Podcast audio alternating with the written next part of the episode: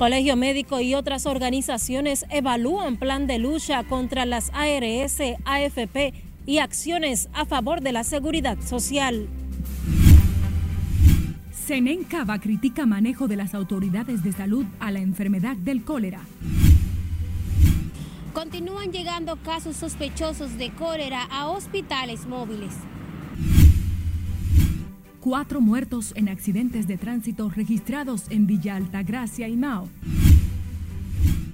Padres y tutores listos para enviar a los estudiantes a las escuelas a partir de este martes, luego de finalizar el largo feriado de Navidad y Año Nuevo. Y en el plano internacional, al menos 1.200 bolsonaristas apresados ante intento de golpe de Estado al nuevo presidente de Brasil, Luis Ignacio Lula da Silva.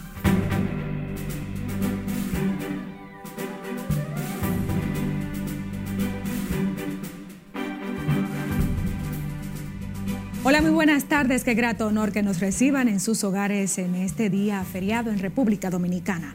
Soy María Cristina Rodríguez y junto al equipo de Noticias RNN Primera Emisión estaremos llevándoles un compendio de la actualidad. El Colegio Médico Dominicano junto a organizaciones de la sociedad civil y otras agrupaciones se reunieron este lunes en una asamblea en la que evaluaron el plan de lucha que incluye asignar el 5% del Producto Interno Bruto al sector salud y eliminar las AFP y ARS. Tenemos en directo a Scarlett Wichardo con todos los detalles. Buenas tardes, Scarlett. Conectamos contigo. Gracias, buenas tardes. La lucha del sector salud se agudiza con la posición del Colegio Médico Dominicano, que se reunirá mañana para analizar los pasos a seguir contra las ARS y las AFP no hubo acuerdo. Y como no hubo acuerdo, la lucha sigue. El presidente del gremio de los galenos, Enen Cava, asegura que en las tres reuniones que han tenido con la comisión especial creada por el Consejo Nacional de Seguridad Social, no han logrado llegar a un acuerdo y negó un acercamiento con las autoridades sanitarias. Solamente en la última vez que se incrementó la cápita, que fue de 162,33 centavos, si usted lo multiplica por 4 millones 700 mil personas que son los afiliados, eso le da casi 6 mil millones de pesos de un fuetazo. Se lo dieron así graciosamente. Se lo dieron así graciosamente a la oligarquía. Pero cuando tú pides para la gente, cuando tú pides para la gente y para los prestadores, no hay. Este lunes, médicos, enfermeras y representantes de grupos sociales se reunieron en reclamo de una revisión de la Ley 87-01 del Sistema Dominicano de Seguridad Social, entre otras reivindicaciones. Es una manera de exigir desde las calles nuestras más sentidas demandas. Demandas que involucran lo ecológico, los asuntos de género, los asuntos de salud, los asuntos que tienen que ver por una nueva ley de seguridad social basada en derechos. Las agrupaciones exigieron a las autoridades dotar al país de una ley de seguridad social justa y que beneficie a toda la población el Colegio Médico Dominicano y las demás entidades también exigen mejoras para las organizaciones campesinas del país, el medio ambiente y la despenalización del aborto con sus tres causales. Esta es la información que tengo de momento. Paso contigo al centro de noticias. Muchísimas gracias, Scarlett Guichardo, por reportarnos en directo. Los hospitales móviles instalados en el sector La Sursa del Distrito Nacional continúan recibiendo este lunes feriado personas posiblemente contagiadas de cólera. Catherine Guillén tiene todos los detalles en directo. Buenas tardes, Catherine. Gracias, buenas tardes. Las personas posiblemente contagiadas se están presentando voluntariamente a los hospitales móviles instalados aquí en el barrio La Sursa del Distrito Nacional. Se evacuó para de veces, no me afija mucho. Este lunes, un pescador del río Isabela se presentó a los hospitales móviles en busca de ayuda, luego de pasar tres días bajo un cuadro clínico de vómitos y diarrea. Lo que me dio, se me metió fiebre fue y, vómito, fiebre y vómito.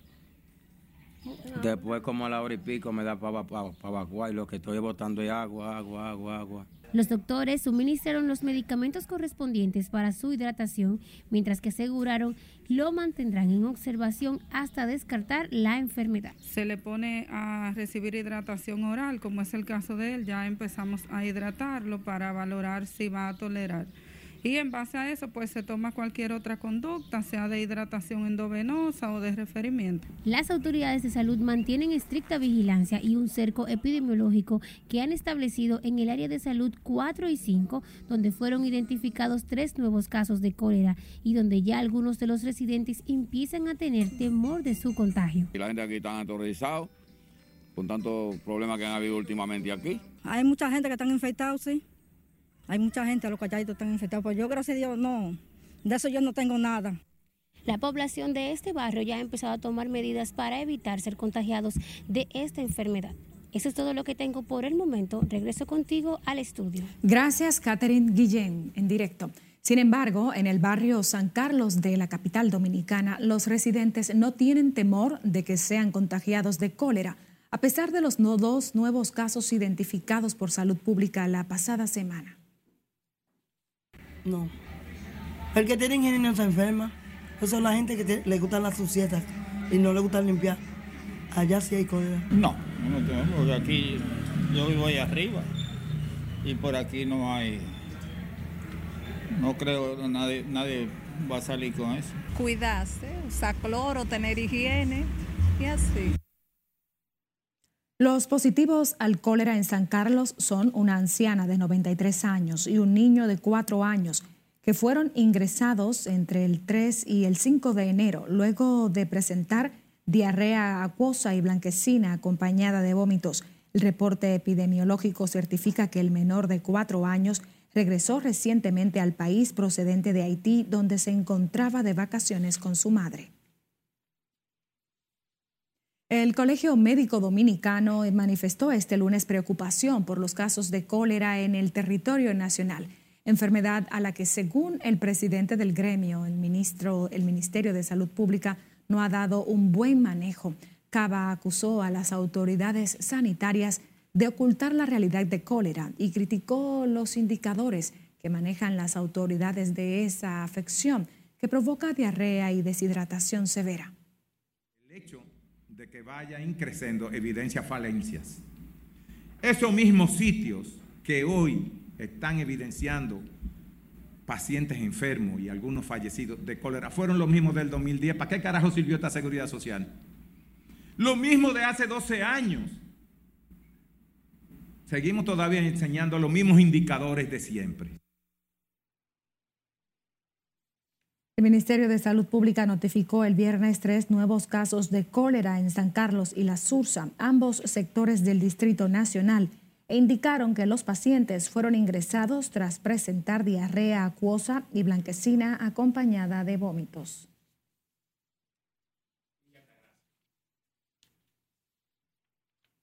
Al menos dos personas fallecieron e igual número resultaron heridas en un accidente la mañana de este lunes en la autopista Duarte a la altura de Villa Altagracia. Los muertos fueron identificados como Virgilio León y Diulifet, de nacionalidad haitiana. El choque involucró una jipeta y un minibús que circulaban en dirección Santo Domingo-Santiago. Los lesionados fueron socorridos por el Sistema Nacional de Atención a Emergencias 911, mientras se desconocen las causas que provocaron este accidente. Y un hombre y una mujer murieron atropellados tras ser embestidos por una camioneta cuando se desplazaban en una motocicleta por el tramo carretero Mao Amina Valverde. Las víctimas son Ambrosio Cuello y Rosimaría Francisco, de 28 y 37 años de edad, respectivamente, quienes residían en la comunidad Nuevo del municipio de Mao.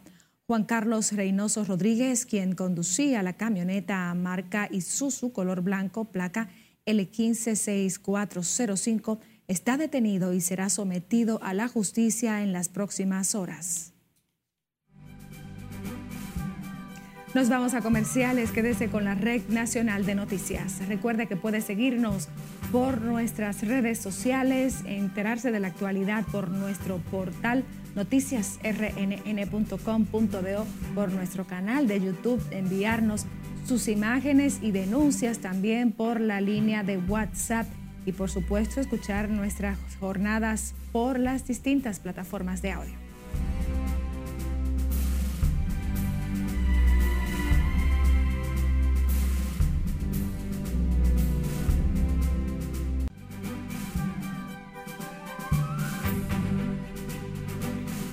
Retornamos con más de la actualidad. Unos 40 autobuses trasladaron al menos 1.200 personas bolsonaristas que intentaron dar un golpe de Estado al nuevo presidente de Brasil, Luis Ignacio Lula da Silva.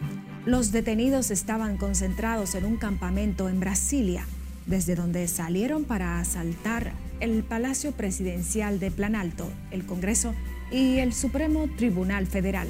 Cesarina Ravelo nos dice más en el resumen internacional de RNN. Los bolsonaristas llevan dos meses en protestas por la victoria de Luis Ignacio Lula da Silva frente a Jair Bolsonaro. Los manifestantes también bloquearon la avenida marginal Tietê en la ciudad de Sao Paulo este lunes. El desmantelamiento de los bolsonaristas se dio después de que el juez del Supremo Tribunal Federal, Alexandre de Moraes, diera un plazo de 24 horas para cerrar dicho establecimiento, levantando en el mismo frente del cuartel general del ejército. El titular de justicia determinó que no hay justificación para que existan campamentos terroristas en supuesta complicidad con las autoridades. Por el intento de golpe de Estado hay más de 1.200 detenidos. El Ministerio del Supremo Tribunal Federal de Brasil también ordenó bloquear las cuentas de varios usuarios como parte de la investigación luego de los disturbios que protagonizaron simpatizantes del expresidente Jair Bolsonaro. Moraes advirtió a Facebook, Instagram, TikTok y Twitter a quienes estableció dos horas como plazo para bloquear 17 cuentas en cumplimiento con dicha disposición y evitar una multa de 100 mil reales equivalente a 19 mil dólares. De inmediato, la empresa matriz de Facebook informó que eliminará el contenido que apoye o elogie a los manifestantes que irrumpieron en los edificios gubernamentales. El presidente del Senado haitiano, Joseph Lambert, quien resultó gravemente herido durante un atentado armado en la zona del Bicentenaire, en el centro, una localidad controlada por grupos armados, recibe tratamiento en un hospital de Puerto Príncipe. Este lunes concluye el mandato del tercio de senadores, entre los cuales está el presidente de ese órgano legislativo, Joseph Lambert, por lo que a partir de hoy no quedará ninguna autoridad electa en las urnas. Una periodista denunció que fue despedida de la radiodifusora pública de Virginia Occidental por revelar presuntos maltratos a personas discapacitadas en un hospital psiquiátrico del estado. Amelia Ferrell Nicelli aseguró que recibió amenazas del Departamento de Salud y Recursos Humanos de Virginia Occidental por sus informes sobre el trato que la institución de salud da a las personas con discapacidades. Por segunda ocasión, el presidente de Estados Unidos, Joe Biden, declara el estado de emergencia en California por las condiciones climáticas y las sucesivas y severas tormentas invernales, inundaciones y deslizamientos de tierra. El mandatario ordenó la asistencia federal para dar respuesta al desastre. California fue afectada por tormentas eléctricas, nevadas y vientos que azotaron la zona norte del estado. Sin embargo, ahora es amenazada con otra serie de tormentas que aumentan las posibilidades de inundaciones, desbordamientos de los ríos y deslizamientos de tierra. El presidente de Cuba, Miguel Díaz Canel, instó a Estados Unidos a dar cumplimiento integral a los acuerdos migratorios firmados con la isla. El mandatario cubano considera esa acción como única vía para alcanzar flujos migratorios regulares, ordenados y seguros entre ambos países. Díaz Canel recordó que el bloqueo económico, financiero y comercial que pesa contra la isla por parte de Washington desde hace más de seis décadas constituye el principal obstáculo al desarrollo de Cuba y por tanto deteriora el nivel de vida del pueblo cubano. Japón ha sacrificado cerca de 10 millones de aves en granjas avícolas desde el pasado octubre, un número récord para contener la gripe aviar. El número de sacrificios se disparó a los 9,98 millones después de que la prefectura de Ibaraki anunciara este lunes que inició el sacrificio de 930 mil pollos en una granja de la ciudad de Chirosato tras confirmar la presencia del virus. En las internacionales, Cesarina Ravelo, RNN. Seguimos con más. El presidente de la República, Luis Abinader, inauguró este lunes el primer centro de capacitación para jóvenes en condiciones de vulnerabilidad social número 101 del programa Oportunidad 1424 del Gabinete de Política Social en el municipio de Invert, provincia Puerto Plata. Durante el acto, el mandatario aseguró que a partir de ahora le cambiarán el nombre a los denominados Nini y resaltó los avances del país, asegurando que continuarán mejorando la calidad de vida de los dominicanos. Para los denominados que sociológicamente se le llaman ninis, que ni estudian ni trabajan, pero ahora sí van a estudiar y después sí van a trabajar. Por lo tanto, a estos jóvenes, los sociólogos ya van a tener que cambiarle en vez de Nini por Sisi. Sí estudian y sí trabajan. Ese centro de capacitación técnico profesional para jóvenes impactará de manera directa a decenas de estudiantes, cuyas familias también se beneficiarán de la intervención integral de más de 24 instituciones que participan en la iniciativa del Gabinete de Política Social que coordina Tony Peñaguabal. Ahora nos vamos al norte de República Dominicana. La DNSD incautó en el interior de una maleta más de 30 libras de marihuana mediante un operativo de inspección desarrollado en el Aeropuerto Internacional del Cibao, Santiago de los Caballeros. Los agentes antinarcóticos realizaban labores de verificación cuando notaron sustancias extrañas en uno de los equipajes, iniciando de inmediato una inspección más rigurosa. En presencia de un fiscal, se procedió a abrir la maleta encontrando en su interior dos fardos y una porción presumiblemente de marihuana con un peso aproximado de 33 libras. Por el caso fue detenida una joven dominico-estadounidense de 22 años, quien llegó al aeropuerto de Santiago en un vuelo comercial procedente de Nueva York, Estados Unidos. Y el Cuerpo de Inteligencia del Ejército Nacional ha arreciado la lucha para evitar el contrabando en la zona fronteriza donde en las últimas semanas una gran cantidad de mercancías ha sido incautada. Julio César Mateo nos informa.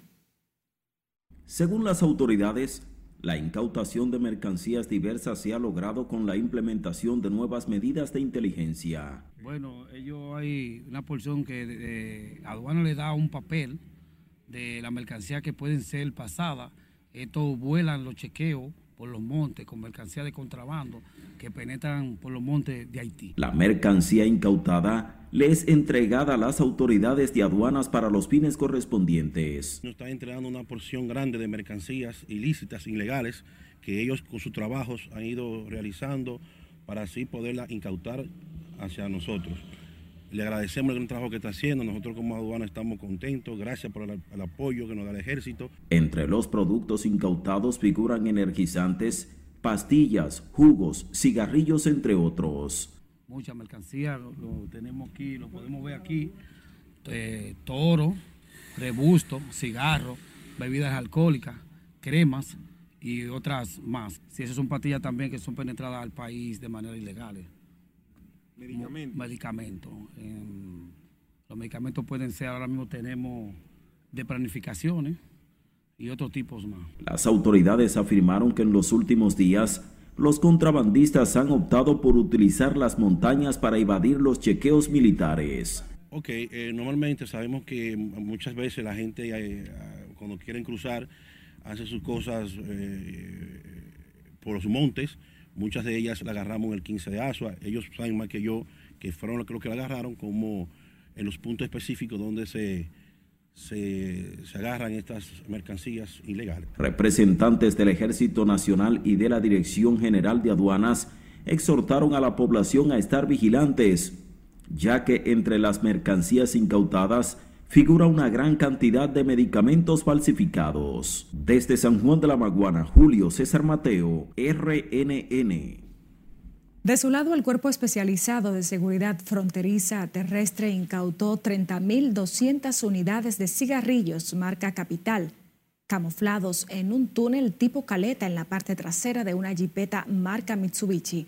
Miembros del CESFRONT detuvieron a un ciudadano identificado como Carlos Montero, quien era el conductor del vehículo donde estaban los paquetes de cigarrillos.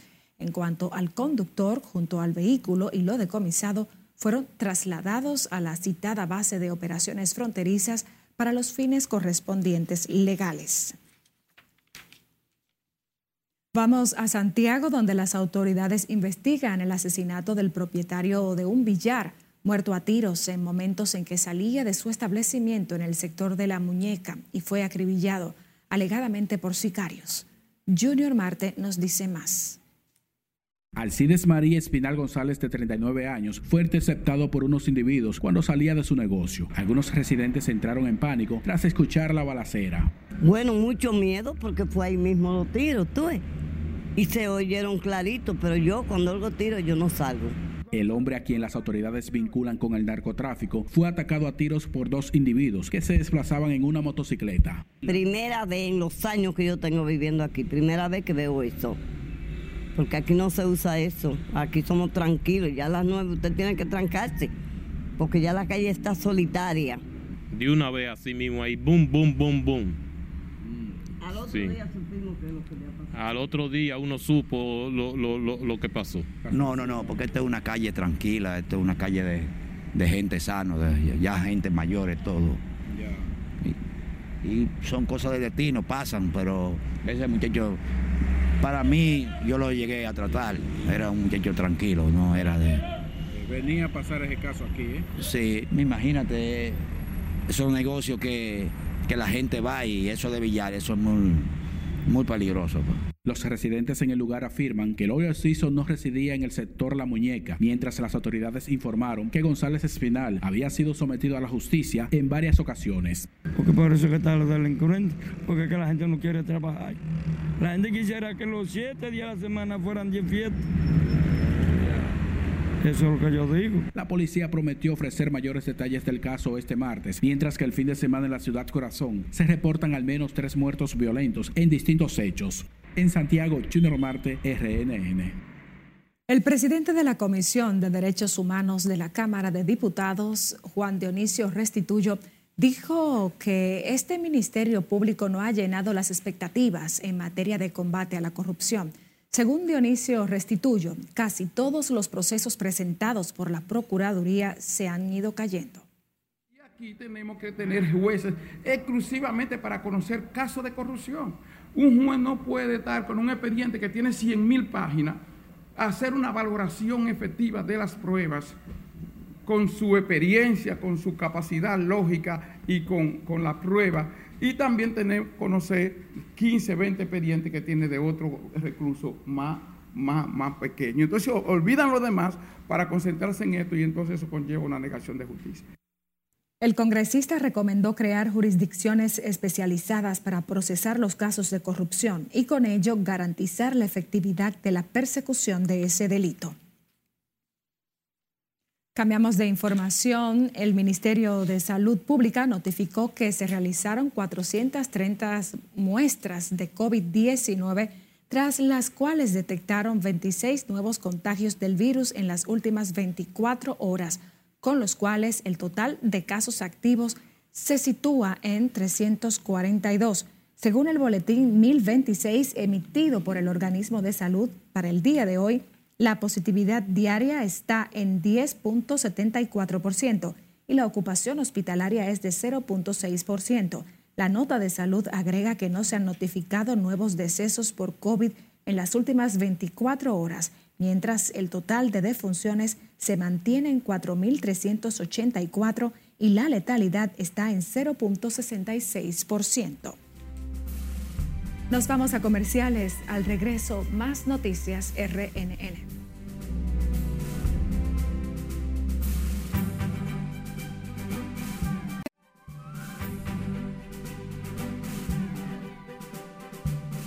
Seguimos con más. El Ministerio de Educación dispuso la reapertura de la docencia a partir de este martes 10 de enero. Un llamado que los padres aseguran que están ansiosos por cumplir luego de las largas vacaciones. Nelson Mateo está en directo con más. Muy buenas tardes, Mateo. Muy buenas tardes, tal como tú afirmas, padres y tutores están preparados para llevar a las escuelas a partir de este martes a sus niños, ahora motivados por la nueva iniciativa del gobierno de integrar el transporte público gratuito. Yo diría que si hay que mandarlo mañana, si Dios quiere, a la escuela. La docencia reinicia mañana por disposición del gobierno. Más de dos millones de estudiantes del sector público están llamados a las aulas y los padres dispuestos a acatar la disposición oficial. Porque ya está bueno de vacación. ¿Se comió todo en la casa? Sí, claro, acaban con todos esos muchachos, se divirtieron bastante. Ya tienen que ir a su escuela normal. Porque la educación está por encima de todo. Y un país sin educación está estancado. No, no hay avance, no hay prosperidad, no hay sabiduría. Eh, creo que es correcto que se integren todos los, los padres, tomen en cuenta y catan la orden de que hay que integrarlo a las escuelas. Es que luego del largo feriado de Navidad, jugando y comiendo de todo, la escuela se convierte, según los padres, en una tranquilidad para la economía en la casa. Oye, muchacho, está todo pelado ahora. Después de los tiros del humo, te digo, no hay más nada. Sí, no quedó nada. Ya se comieron hasta lo que se guardó. No se puede perder tiempo, hay que ponerlo en eso. Eso, esos son el futuro del mañana y, y hay que enseñarlo a cumplir con las normas. Por eso, doña Josefina ya tiene todo listo para enviar a su hijo al colegio, tal y como lo dispuso el gobierno. Claro, él va, él va a partir de mañana, si Dios lo permite. Hay que ir a clase porque ¿qué vamos a hacer en la casa? Su niño ya extraña la escuela y pidió que lo lleven temprano.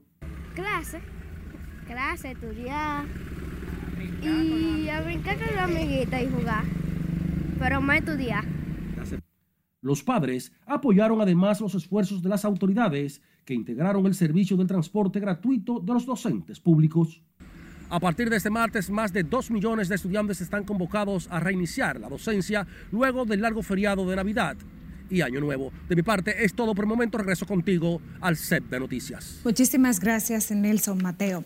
La comisión especial que estudia la ley de régimen electoral que preside Elías Wessing Chávez decidirá este mismo lunes si convocan a vistas públicas o si reciben otros sectores para buscar un consenso más amplio sobre la propuesta de ley. El congresista dijo que se propone concluir la lectura del proyecto, esperado por la Junta como herramienta de éxito para la administración de los próximos comicios.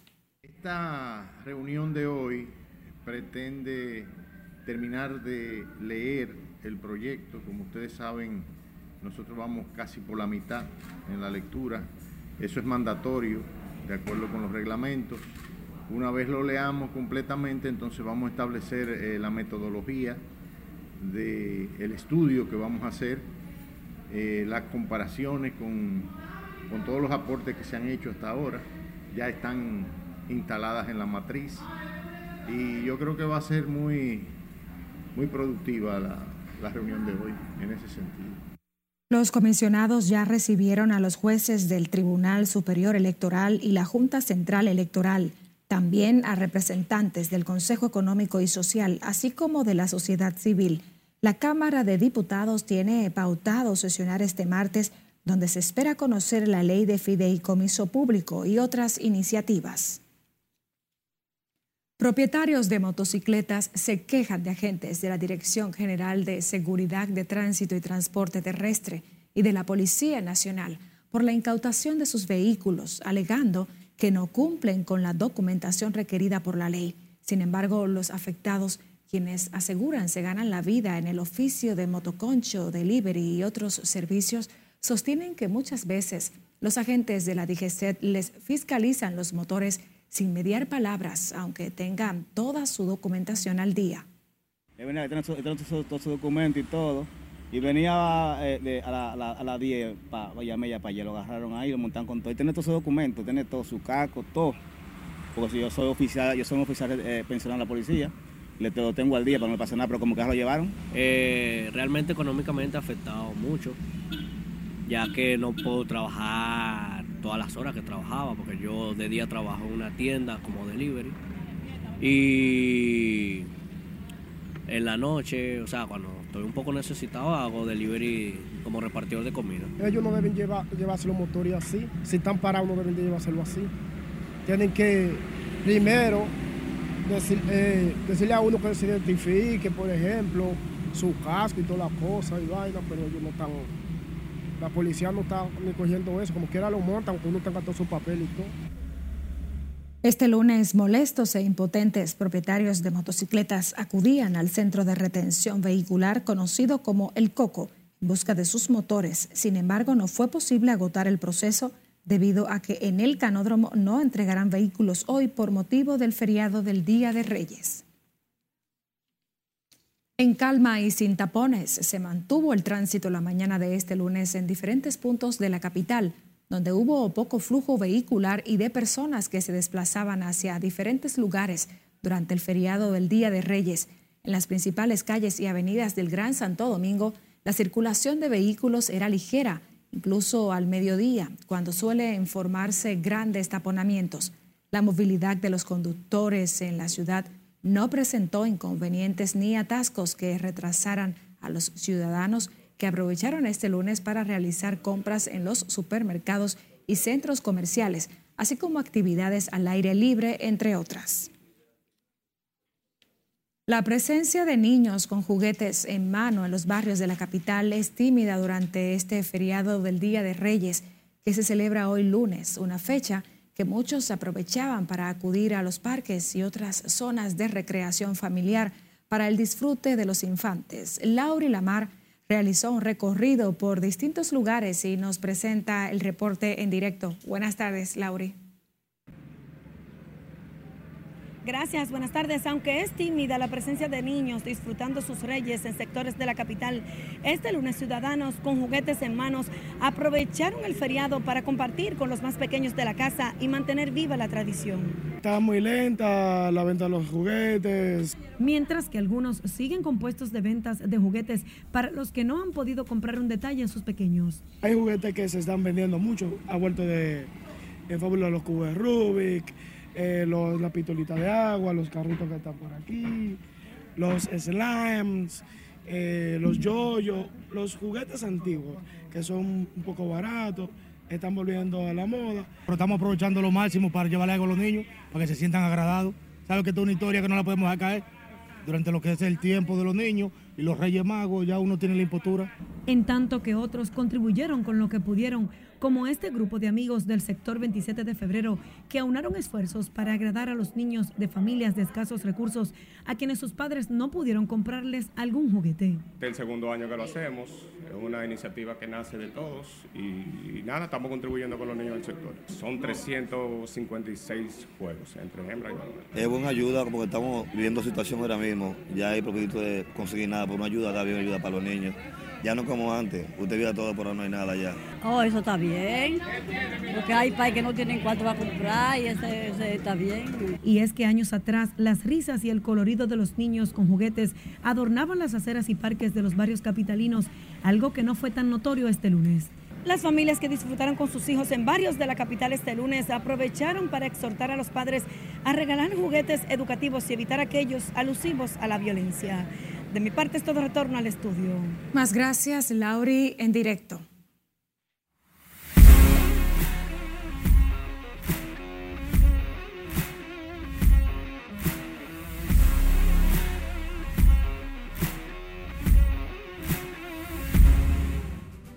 Saludos buenas, estamos en la recta final del béisbol invernal de la República Dominicana en su ronda semifinal. Vámonos para el estadio Quisqueya Juan Marichal porque en la parte baja de la novena entrada, perdiendo el Licey 4 por 2. Sergi, Sergio Alcántara conectó rodado por la primera base, que la dejó ir la primera base.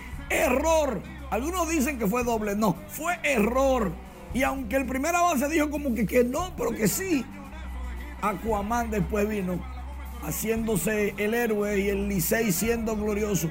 Porque hay que decir, los grandes equipos y los grandes juegos terminan así, de manera dramática. Y los Tigres del Licey ahora están en la primera posición, a dos juegos, junto con las Estrellas Orientales, por encima de los equipos ibaeños. Y este fue el juego. Junior Lake por fin salió de su letargo ofensivo. ¿Y en qué momento? En el noveno, ganando dos por una, le puso la tapa al pomo, conectó cuadrangular de dos carreras las estrellas ganaron 4 por 1 y llegando este lunes festivo Día de Reyes. Estrellas van a San Francisco de Macorís y las Águilas visitan al Licey en el estadio Quiqueya Juan Marichal. Si no ganan los ibaeños, ay chichi. Y hablando de las Águilas, anunciaron que Zoilo Almonte y Johnny Céspedes no vuelven con el equipo.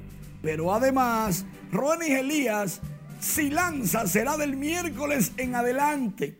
Zoilo, ya sabían ellos que Zoilo no iba a jugar más allá del día 8.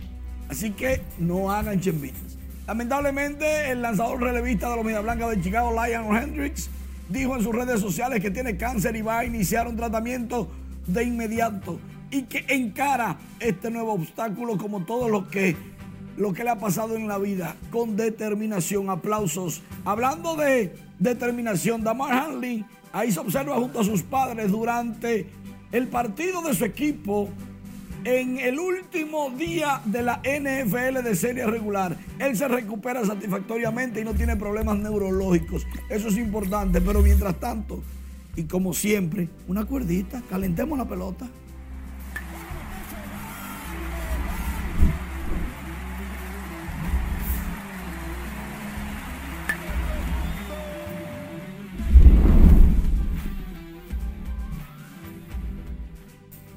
Los memes a la orden del día, los aguiluchos viendo que el Licey ganó y ellos perdieron de nuevo.